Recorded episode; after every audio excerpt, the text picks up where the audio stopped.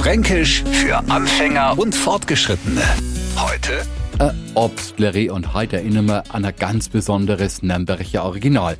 Ich weiß nur, wer ganz besondere Obstlerie mächtig für Abschau gesorgt hat. Der hat Gunderkassen und hat am Nürnberger Hauptmarkt umeinander gewerkelt. An und für sich nichts Besonderes, weil eine Obstlerie halt dort ihren Einsatzort hat.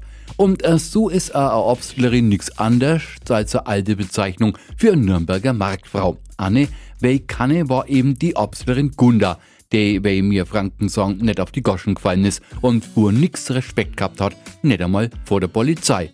Anderwo hat sogar mal duzt und gefragt, warum, hat's gesagt, naja, weil sogar ein Herrgott beim Beten duzt. Das hat er als Strafei gebracht und Bekanntheit in ganz Deutschland. Der Schienebegriff Obstlerie für Marktfrau ist mittlerweile aber leider nimmer so bekannt. Fränkisch für Anfänger und Fortgeschrittene. Täglich neu auf Radio F und alle Folgen als Podcast auf radiof.de.